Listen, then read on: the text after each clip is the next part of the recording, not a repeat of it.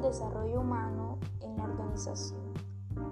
Para la búsqueda del bien común es importante la educación como elemento de la sociedad. Para la búsqueda del bien común es importante que la sociedad mire como elemento sustancial la educación. Para la búsqueda de este bien común hay que tener en cuenta varios componentes o elementos a examinar, para así estimular el desarrollo de las personas y poner en práctica todas aquellas habilidades que como seres humanos integrales y o productivos poseemos, no solo mirar esa imagen de trabajador. En la etapa inicial primaba la tarea pues los mandos o personas encargadas de dirigir solo determinaban una orden en sí para ser obedecida y cumplir a cabalidad, por decirlo así.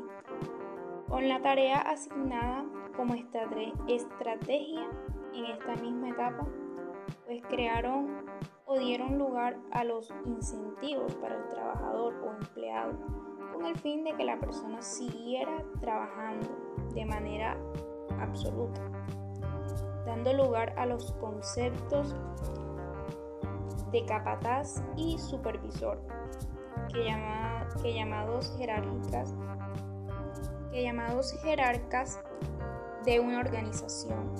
Dicho sujeto podía, podría exponer el incentivo para el trabajador.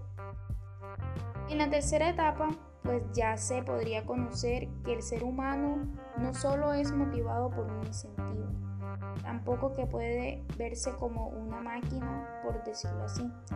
No solo es un factor de producción, sino que el ser humano cuenta con capacidades distinguidas que lo hacen ser diferente uno del otro, tales como pensar, tiene la facultad de educarse, etc. La organización es este espacio donde el ser humano pues podría pondría ya en práctica todas estas capacidades y habilidades.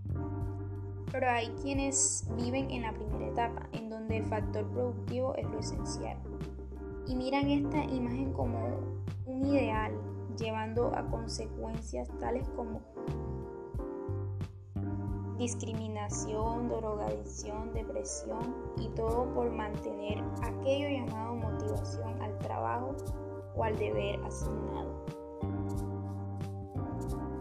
Considerando estas etapas sería interesante probar aún más en el conocimiento para una buena producción del trabajador. Las bases de una buena educación han hecho crear a un ciudadano responsable y consciente de los deberes que debe asumir.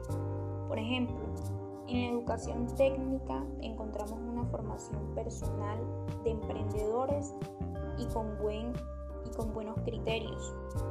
También la formación universitaria fomenta esas series de capacidades humanísticas que proporcionan el conocimiento para el desarrollo técnico. Por todo esto, la inversión en la educación conlleva a una idea de poner en práctica todo lo aprendido y así pues se deriva la se, se daría lugar a un trabajador educado.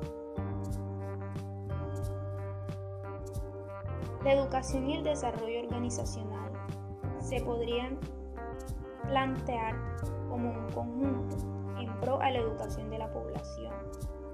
Pero una institución mal concebida puede tener o verse como una desventaja y detener el sentido o, o esa ventaja por la que fueron creadas.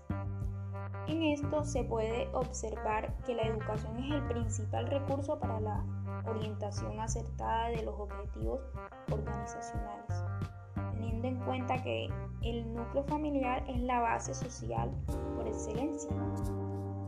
Si los individuos aportan valores, pues se es posible un desarrollo organizacional. Pues en general, para un buen desarrollo y progreso nacional, considero que es de vital importancia abrirle posibilidades a la educación, ya que un buen país organización se sostiene gracias a la educación de la gente. De lo contrario, los únicos que serían acreedores del conocimiento serían aquellos que tengan mucha capacidad económica. Una buena inversión sería esta, esta precisa, la educación.